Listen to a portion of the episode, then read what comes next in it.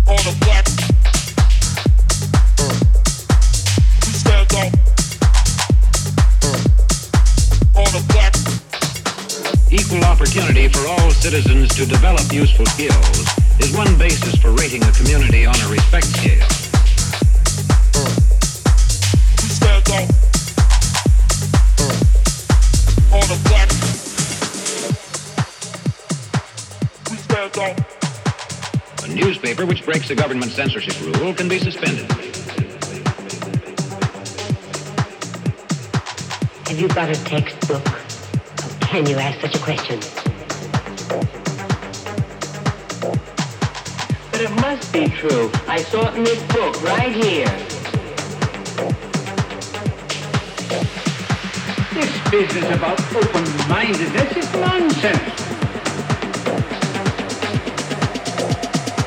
They to think for themselves. It's our job to tell them.